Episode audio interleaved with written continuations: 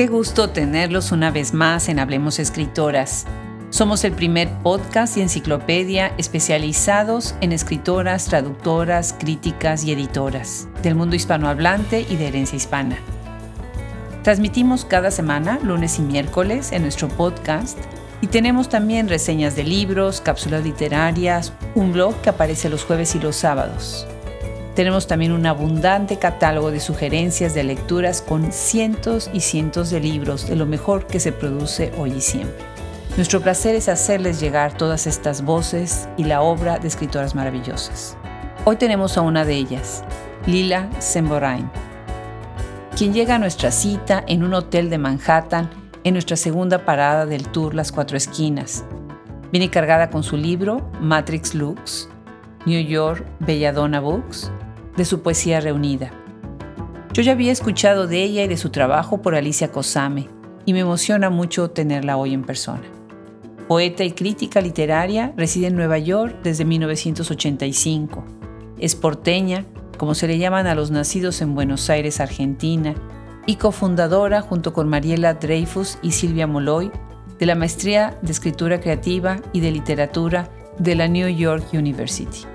Pónganse cómodos que de seguro les encantará esta conversación. Yo soy Adriana Pacheco y esto es Hablemos Escritoras. Voy a leer los dos últimos poemas de mi libro Matrix Lux. Es un libro que escribí en el año 2015 y bueno, tiene que ver con el procesamiento de una enfermedad. Y estos son los dos últimos cuando ya uno sale de todo ese proceso. Rama, rasa, sa, se,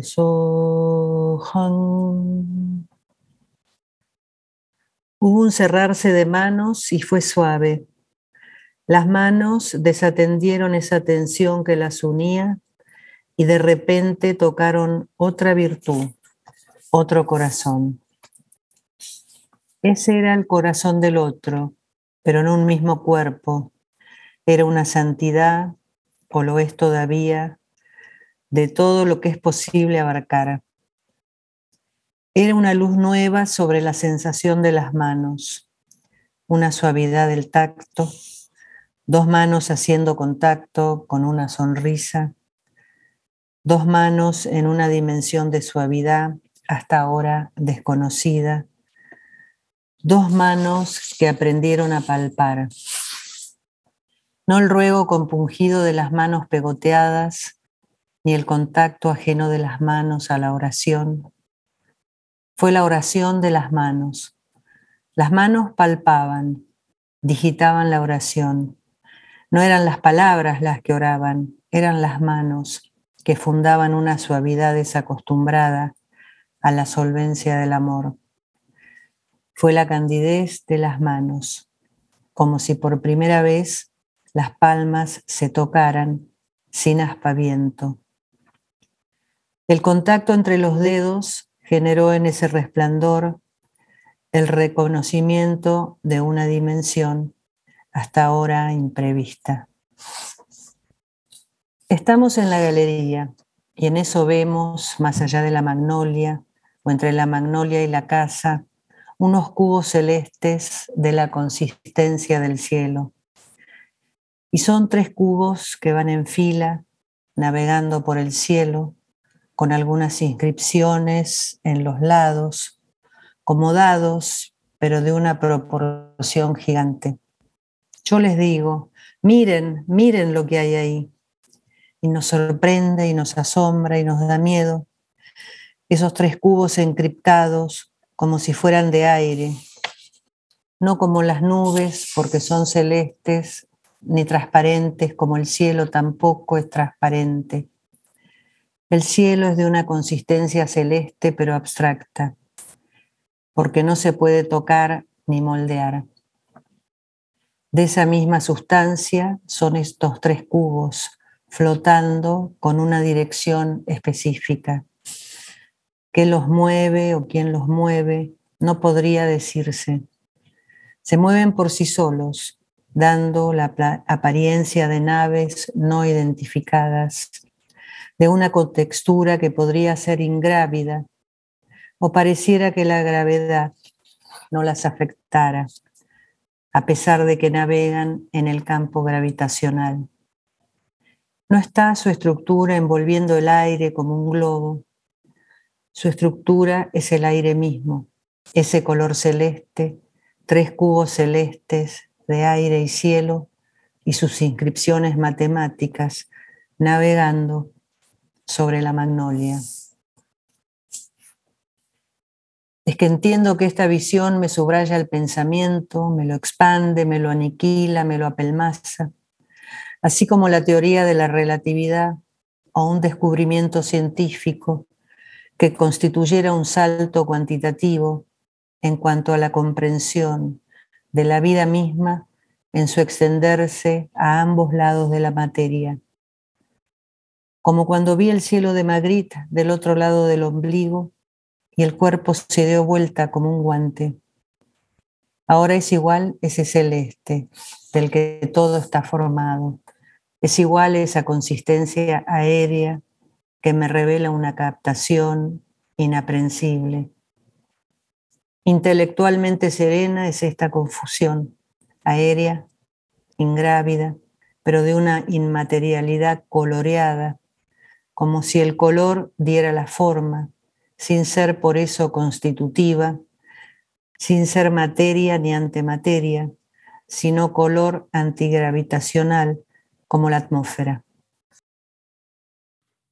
Pues yo me había imaginado que este viaje a Nueva York iba a tener muchas cosas buenas, muchas cosas buenas con esta segunda parada de Hablemos Escritoras, pero algo que fue una sorpresa que de Yanira Álvarez me tenía es poder platicar contigo, Lila Semborain. Qué gusto, muchísimas gracias por sumarte a Hablemos Escritoras. Muchísimas gracias Adriana por, por invitarme a participar de este podcast que ya Alicia Cosamé me había comentado, que que era una maravilla todo este proyecto de Hablemos Escritoras. Así que para mí es un placer estar aquí contigo. Queridísima Alicia, mil gracias por recordar eso. De verdad, yo la quiero mucho, la respeto mucho, admiro mucho su trabajo y sí, la verdad es que ha apoyado mucho el proyecto. Así que ya desde cuándo teníamos planeada esta plática, ¿verdad, Lila? Pero no habíamos llegado a ella, ¿no? Exacto. Bueno, para quienes están escuchando, Lila es poeta, es crítica, es docente y tiene en sus manos en este momento un libro que me acaba de regalar. Entonces se lo voy a prestar para que nos lea un fragmento abriendo la conversación con la condición de que me lo devuelva ahorita que acabe. Lila, ¿nos quieres leer para abrir? Vamos a leer hay que elegir desde... Son las obras reunidas. Entonces es un libro bastante gordito que tiene siete libros publicados y dos libros inéditos. Entonces eh, voy a elegir un poco así al azar y tal vez esto abra un poco la conversación. Este es un, texto de un libro que, que, escribí en el año 2003, sale, sale de diarios, se llama em, El rumor de los bordes, el libro, y tiene que ver un poco con, las membranas o con las conexiones entre... Es un libro bastante biológico, pero este texto muestra estas conexiones de otra manera. Pero ya pasó el momento del fulgor de los espejos. Es ahora un espejo, una carilla, una superficie empastada de rumores, la queja de un petirrojo, la voz de un cardenal, la imagen de Monet y los colores suscriptos en la cabeza de su cuerpo poderoso. Decir que sí, decir que soy así como Monet, un artista, escribir como Monet, cien cuadros de una serie, cien cuadros de los hielos flotando a la deriva, cuarenta visiones de la misma fachada innumerable, luces de aquí o de allá, de adentro o de afuera, o del frío resplandor de una mañana invernal. Monet entre las telas, el trabajo físico de componer un decorado, la apropiación de un color, las asociaciones ilícitas entre refracciones y reflejos, la sustancia de un detalle, distendido en la eficacia de una trama singular. Qué maravilla, qué belleza.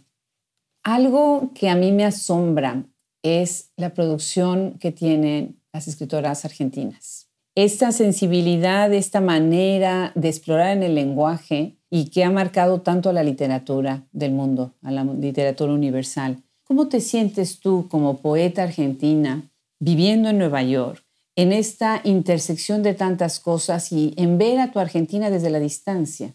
que se está reflejando también de alguna manera en tu manera de escribir, ¿no? Sí, yo en realidad empecé a escribir en New York. Soy, yo soy una poeta de New York. Es, es una experiencia un poquito diferente, digamos, como de haber venido ya como una poeta que estaba, digamos, con un círculo de poetas alrededor. Eh, había escrito un librito muy chiquitito de poemas eh, estando en Buenos Aires cuando tenía unos 20 años, pero eh, eso era una cosa así personal, propia, no, no, compartida. Y después cuando vine a estudiar a la universidad, este, aquí en NYU, empecé a escribir poesía en un curso que tomé con Nicanor Parra, que daba un curso de poesía, no de escritura, y, nos había dicho que escribiéramos un diario a partir de, de, las lecturas que teníamos en la clase. Y entonces de ese diario, que surgió a partir de aparte de los comentarios de Nicanor Parra, que era una cosa que estábamos sentadas alrededor de una mesa 20 estudiantes todos apretujados, este, escuchando las maravillas que tenía para decir, porque yo creo que yo estaba re enamorada de Parra en ese momento también, pero no solamente de él, sino de todo lo que decía y cómo veía la poesía. Y bueno, y entonces a partir de ese diario este, yo, empecé, yo construí mi primer libro. Y entonces ahí empecé a escribir en New York y en ese primer momento, digamos, estaba casi recién llegada, yo llegué a New York en el 85 para hacer esa maestría y mi referente, digamos, o mi interlocutor era la Argentina, a pesar de que no pertenecía a ningún grupo poético. Pero entonces, a medida que fue pasando el tiempo, después me fui relacionando más con escritores de aquí de, de New York, digamos, y conocer otras poéticas, y entonces me sentí muy, muy influenciada, digamos, o muy maravillada por ciertas escrituras que descubrí aquí y que de alguna manera eh, se amalgamaron con lo que yo, con lo que yo había leído en la Argentina, donde había estudiado letras en la Universidad del Salvador. Cuando llegas a estudiar acá, también empiezas a conectarte con otras escritoras argentinas. Mm, eh, un poco a partir de los viajes, digamos, en los viajes empiezo a conectarme con, otras, con otros escritores en Argentina y mi primer libro lo publico en el año 93 en Argentina en la Ediciones Último Reino, que es una editorial maravillosa que existió durante los 80s y los 90. Víctor Redondo era eh, su editor principal, digamos. Y bueno, por suerte, gracias sí, porque acá yo conocí a Mercedes Roffé, que también es una poeta argentina que vive acá hace mucho tiempo y entonces con Mercedes fui conociendo otros poetas, también Cecilia Vicuña, que es una poeta chilena, este, y bueno, me fui conectando, por un lado con Mercedes, con poetas argentinas y, y, a través de Cecilia Vicuña con poetas de acá, de Estados Unidos. Qué maravilla. Fíjate que en el proyecto tenemos a Claudia Kerik, que también es argentina, y ella es de la generación de Roberto eh, Bolaño. Ella fue contemporánea, pero ella e-, emigró a, México. Y una de las cosas que me decía acerca de la poesía, que tiene una antología de poesía muy interesante, de poetas que hablan de la Ciudad de México, eh, una de las cosas que me, que me decía mucho es esta visión de la poesía como algo también muy auditivo, ¿no? como algo muy sonoro, y, con algo que, que, necesita ese desdoblamiento entre la palabra escrita y la palabra sonora. ¿Qué dirías, Lila, tú? ¿Cuál es para ti la idea de la poesía? Uy, eso es una pregunta muy complicada.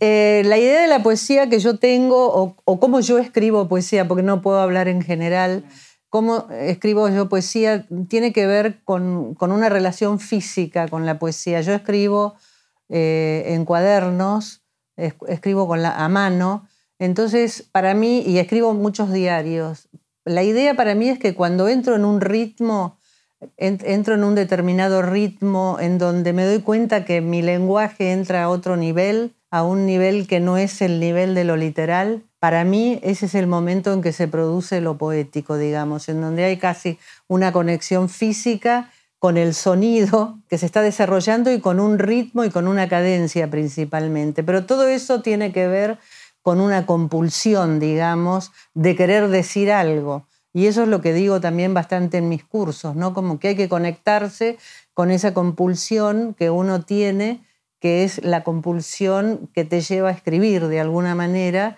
pero que te ayuda a resolver también determinadas cosas interna y externamente.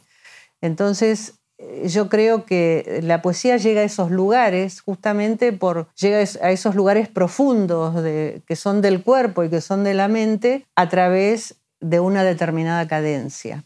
Claro, definitivamente. Pero además de tu obra poética, también has explorado la, prosa, ¿verdad? Y la no, la, no ficción. Tienes otro libro, un libro diario de la maca paraguaya. Sí. Cuéntanos, cuéntanos de él.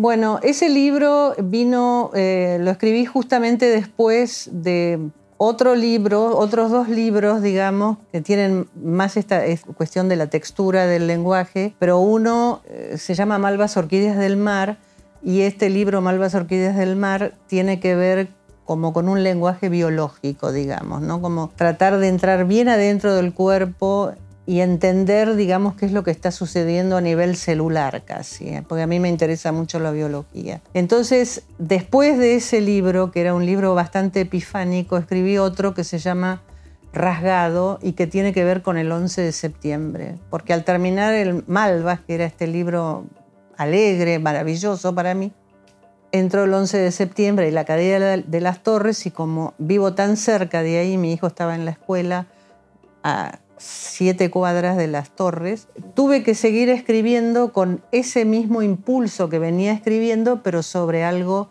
sobre la violencia más absoluta y sobre la muerte de toda esa gente en ese momento, tan instantánea que ocurrió en una hora y media. Entonces ese, fue, ese libro fue un libro muy penoso para, para escribir, es como un diario poético fechado de un año, desde el 11 de septiembre de 2001 al 11 de septiembre de 2002. Después de ese libro, ahí decido tomar de los diarios y no transformar eh, el material del diario, decido no transformarlo y que quede más o menos como con la estructura de diario. Y ahí, de ahí surge el diario de la maca paraguaya. Y ahí esos son poemas que para mí fueron muy, también fueron como bastante catárticos, pero en el sentido de recuperar de alguna manera una cierta alegría después de haber estado enfrentados todos a nivel de este país, de esta ciudad, de este país, del mundo entero, con esa violencia tan terrible que, que vivimos y tan a nivel del cuerpo, en el caso mío personal, porque los olores de las torres, los fuegos, recorridos de la ciudad, etc. Entonces, cuando escribo el diario de la maca paraguaya, es, un libro que lo escribo más en relación con la naturaleza, literalmente en una hamaca, con, meciéndome con la hamaca. Y entonces es como un verano que me la paso como escribiendo en mi diario y es un libro como de recuperación de, la vida de alguna manera. ¿no? Es, eh, es un libro que me gustó mucho escribir. Ya lo creo que increíble. Fíjate, Lila, que nosotros llegamos por tierra a Nueva York. Es la primera vez que llegamos y atravesamos precisamente por el Bronx. Y hay un puente de los muchos que hay en esta ciudad en donde se ve pues una panorámica de lo que es el centro y en donde en algún momento estuvieron las Torres Gemelas. Y yo le venía diciendo a mi esposo en ese momento, imagínate la gente que iba entrando a trabajar, porque era la hora de trabajo, no de entrar a trabajar, que estaban aquí parados con el tránsito, con el tráfico, y que de repente vieron esto, ¿no? Entonces me puedo imaginar que fue una cosa brutalmente traumática y que ha de haber dejado una, una secuela en la imaginación, pues por ejemplo lo que dices de tu hijo, ¿no? De los niños que no pueden entender muchas cosas y que a la vez entienden todo, ¿no? Y de ahí siento que otros de tus libros también recuperan de otra manera el, el cuerpo, las relaciones principalmente de lo que es el afuera y el adentro, ¿no? la intimidad, la identidad. Y pienso en, precisamente algunos poemas de tu libro Matrix Lux, en donde hay esta, esta conjunción entre lo que es el afuera y el adentro, Es muy dedicado y muy pensado desde reimaginarse ¿no? a uno mismo. Eh, cuéntanos un poco más de, Matrix Lux y el origen, cómo, cómo empieza esta recolección de poesía reunida, porque la selección de la poesía, cuando se hace un libro así, es también una, un filtro, ¿no? Una manera de, filtrar ciertos poemas que pues no van a quedar en ese libro, ¿no? Sí, eh, Matrix Lux es, es, mi obra reunida y, este, y, realmente yo no filtré nada, dejé todos los, todos los libros, digamos, que había publicado, quedaron exactamente iguales, menos un verso de mi segundo libro, usted, que me parecía que sobraba. Eso fue lo único que corregí. No, no, no filtré nada, me pareció que los libros ya estaban publicados y que ya estaban bien como estaban. Este, pero lo que esta pauta que vos hablas del adentro y el afuera es el último libro que aparece dentro de la obra reunida, que es un libro inédito, que estaba inédito hasta ese momento, que es, el que le da el nombre a toda la obra, y se llama Matrix Lux. Matrix Lux es un libro que lo escribí después de la experiencia de haber tenido cáncer, y entonces son poemas de meditación, poemas meditativos, por eso tienen un mantra de ocho sílabas, que es un mantra sanador, es el Ramadasa Sa Ramadasa Sa Se Sohan es un mantra que yo lo, repetía durante mis tratamientos y durante muchos años seguí meditando. Entonces, cuando terminé con todo ese proceso y, había, escrito bastante al respecto, eh, decidí juntar todo en un libro y armarlo como, como un libro que colgaba del mantra. Los poemas colgaban de los mantras, como en un estado mental, porque a mí me interesa mucho también eh, los procesamientos mentales, digamos, ¿no? Y tengo otro libro sobre cuadrados, que son cuadrados que son, digamos, tienen que ver con un poco con neurociencia y con los movimientos de nuestro pensamiento, que me parece tan misterioso para mí que en una mente que de, una, de algo material surja algo abstracto, como es el pensamiento, es algo que a mí me, me obsesionó mucho durante una época y después, cuando llegó el momento de realmente hacer las meditaciones, traté de estructurar los poemas como, es el pensamiento que va para un lado y para el otro. ¿no? Entonces, eh, esto es un, es un libro de, que le dio como un sentido diferente a todo lo que yo había escrito antes también. ¿no? Eh, por eso además eh, lo elegí como título, porque tiene que ver de alguna manera, bueno, con la matriz, con la matriz, matrix, lux, con esta luz, digamos, sanadora, porque para mí los poemas también cumplen esa función como una función sanadora. El lenguaje, creo que el lenguaje, y por eso los sonidos cumplen esa función sanadora. Y bueno, y obviamente el título tiene su sonoridad, ¿no? Las X, Matrix Lux, eh, tiene, tiene su propia sonoridad. Eh, y bueno, entonces esa es como una idea que engloba de alguna manera todos los, los, textos que yo escribí a lo largo de casi 40 años, no sé, muchísimo tiempo. Qué maravilla, qué maravilla. Ese último libro me hizo pensar en Paula Bramo y en el libro Fiat Lux. Ella es una poeta, traductora también mexicana, que además, eh, ella traduce al portugués y del portugués. Y una de las cosas que me hizo pensar es esta idea de lux, ¿no? De, de, la luz y de esta, de esta idea de también hacerlo luminoso, ¿no? De la poesía como un objeto, como un instrumento, como una herramienta para hacer lo, luminoso, ¿no? Para crear lo luminoso. Y bueno, pues ya estábamos platicando hace unos momentos con Mariela sobre el programa de escritura creativa, el máster, que pues me encanta porque, bueno, ya han tenido muchos egresados, que han tenido una carrera interesante y han marcado, ¿no? Platícanos, ¿cómo ves tú este máster eh, estando dentro de él y el impacto que ustedes buscan hacer con él? Bueno, o sea, ya estar dentro de esa maestría y haber sido parte de la creación de esa maestría es algo que no te puede dar mayor satisfacción, digamos, que lo que pasó después, ¿no? Porque lo hicimos con un enorme entusiasmo de, justamente creo que la maestría, y para conectar con lo que venía diciendo antes, fue una respuesta creativa a la caída de las torres. creo que en todo sentido, ¿no? Eh, nos reuníamos y, decíamos, bueno, lo, académico ya no nos interesa tanto, la investigación. Nuestra respuesta creo que fue generar una maestría en donde lo creativo recuperara lo vital. Y eso lo conversamos también con Silvia Moloy en su momento, ¿no? Como, o sea que lo que yo te digo de la poesía y la compulsión, digamos, está en todas las áreas de la vida. Y, bueno, entonces se armó esta maestría y, gracias a Silvia Moloy, que además de académica y escritora, es una administradora increíble porque convenció ella misma a la universidad de que este iba a ser un programa genial, digamos, y que además, por otro lado, les iba a dar dinero. pequeño detalle. Un pequeño detalle que las universidades siempre quieren, ¿no? Pero bueno, de cualquier manera se generó esta maestría y yo creo que supera lo que nosotros nos imaginábamos que iba a pasar. Primero porque cuando empezó, bueno, todos los profesores eh, también estaban súper entusiasmados y los estudiantes vienen a, a, la maestría, tanto a la maestría como venir a New York y tener esta experiencia de ser todos extranjeros, todos están en una situación incómoda, todos quieren escribir, eh, entonces se crea como un, como un espíritu muy comunitario y que, como decía también Mariela antes, eso se ve después eh, cuando se reciben y van a sus países o a distintos lugares y se generaron redes increíbles, digamos, y la respuesta que, que, ha tenido, la respuesta editorial, todos publican, muchos de ellos publican, se han ganado premios.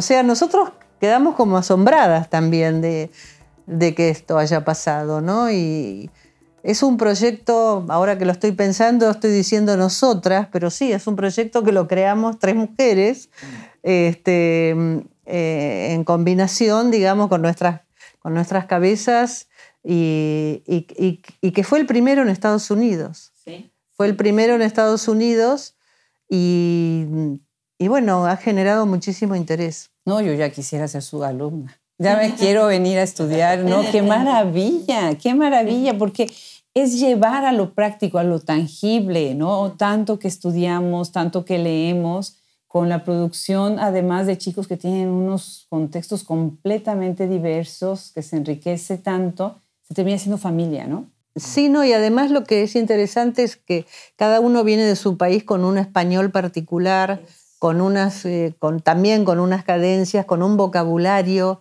completamente diferente. Y bueno, y todo eso dentro de los, de los mismos talleres es muy rico, no solamente para ellos, bueno, sino para nosotros también, ¿no? Porque estamos conociendo, digamos, otro vocabulario. República Dominicana tiene un vocabulario, Río de la Plata tiene otro vocabulario, Perú tiene otro vocabulario, otros, otras entonaciones. Entonces, creo que eso abre la escritura de una manera eh, muy productiva, digamos, ¿no? Dentro del mismo país, ¿no? Por ejemplo, yo hablo un español del sur de México, muy distinto al español del norte de, de México.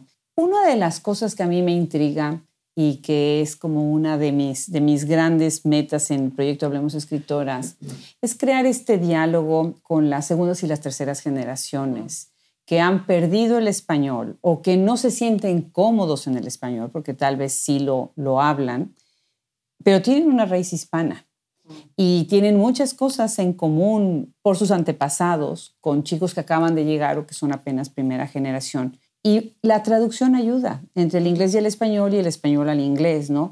¿Cómo manejan eso dentro del, del máster? Bueno, eh, en general, la gente que viene al máster, los estudiantes del máster, no son tanto estudiantes que, que, no manejen bien el español. En realidad todos manejan bien el español generalmente y a veces tenemos una estudiante norteamericana, a veces hay alguna estudiante canadiense, pero tratamos de que que puedan manejar el español, porque no, no es una clase de lengua lo que nosotros estamos dando, no es una clase de lengua, entonces el tema es poder producir con la mayor efectividad posible el trabajo que cada uno quiere hacer.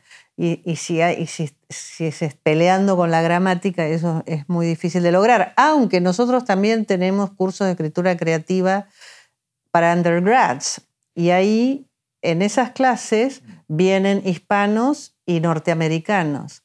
Entonces ahí se produce una fusión totalmente diferente a lo que pasa dentro de la maestría. ¿no?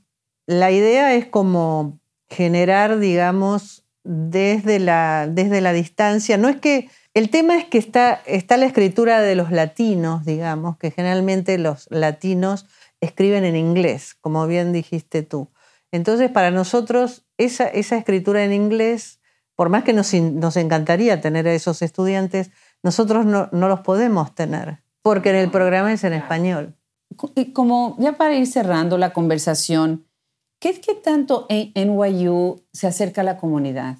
Bueno, tenemos un montón de, de actividades en el programa y que las llevamos en el King Juan Carlos Center en el año 2004, digamos, yo comencé, cuando, cuando empecé a dar clases en NYU, una serie de poesía, la que es JCC Poetry Series, que este, tenía como cuatro eventos por semestre dentro del centro.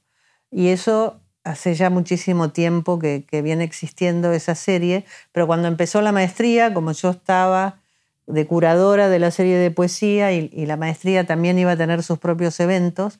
Entonces todo se fue incorporando también al King Juan Carlos Center y ahí viene muchísima gente. Son eventos públicos, abiertos y lo que buscan, digamos, es que toda la comunidad pueda asistir a, esos eventos, que son, son buenísimos. Tenemos un, un archivo de eventos, tanto de la maestría como de la serie de poesía, que tiene eh, grabados, filmados, que tienen más de 180 eventos que se puede consultar en el, en el Internet. Qué maravilla. Mariela hace un rato hablaba de, de estas eh, acciones colaborativas, de trabajo de escribir en colaboración. Y ahora lo que tú me dices con lo de la comunidad me hace pensar en Cristina Rivera Garza, ¿no? Que tanto Cristina ha hablado de estas acciones colaborativas, pero a la vez de hacer algo que sea desapropiarse de la literatura, ¿no? Que ella es lo que ella dice, ¿no? Desapropiarse para que sea de todos, ¿no? Me parece magnífico lo que están haciendo y acercarse así, porque si no nos quedamos guardados, ¿no? En nuestras torres y no salimos a, lo que es la vida, ¿no? Pues mil gracias, mil gracias, Lila. Yo invito a quienes están escuchando en este momento, tienen que acercarse a su obra. Es muy numerosa, muy vasta. Empezaste a escribir ya dentro de Estados Unidos pero tienes libros de poesía colectiva de tuyos mismos, ¿no? Participado también en otro tipo de revistas en donde aparecen tus poemas y has recibido varios premios muy interesantes. De verdad que muchísimas felicidades por reconocimientos como por ejemplo el Guggenheim, que bueno, pues es un premio importante y este premio Festival de Lira de, Ecuador que me llamó mucho la atención porque yo no había escuchado de. Es un festival muy, muy lindo, digamos, que apareció de repente, no sé, hará unos años en Ecuador. Después creo que lo, lo tuvieron que parar, pero e, es un premio súper interesante. La verdad que Ojalá me lo hubiera ganado. Estaba de finalista. No, pues qué gusto, qué gusto de verdad. Muchísimas gracias. No, muchísimas gracias a vos, Adriana. La verdad que es un placer eh, conversar con, con vos y bueno, espero que sigamos esta relación. Seguro que sí. Yo siempre digo que este micrófono me da la oportunidad de conversar 30, 40, una hora con una persona y de ahí hacer amistad de toda la vida. Desde este micrófono le mandamos un saludo muy cariñoso a Alicia Cosame, que seguramente nos va, nos va a escuchar. Y de nuevo, mil gracias. Felicidades. Gracias a ti.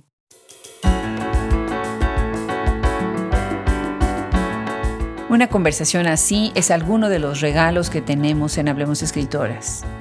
Muchísimas gracias a Lila Semorain por hacer esto posible Muchísimas gracias a Deyanira Álvarez por haber facilitado este encuentro. Y muchas gracias a ustedes que nos acompañan y que han hecho crecer este proyecto cada vez más y más. Gracias a todos nuestros colegas, colaboradores, a quienes están tras bambalinas en la administración. Y muchas gracias a todas las escritoras que nos inspiran con su generosidad y su trabajo. Yo soy Adriana Pacheco y estamos aquí pendientes en la próxima emisión de Hablemos Escritores.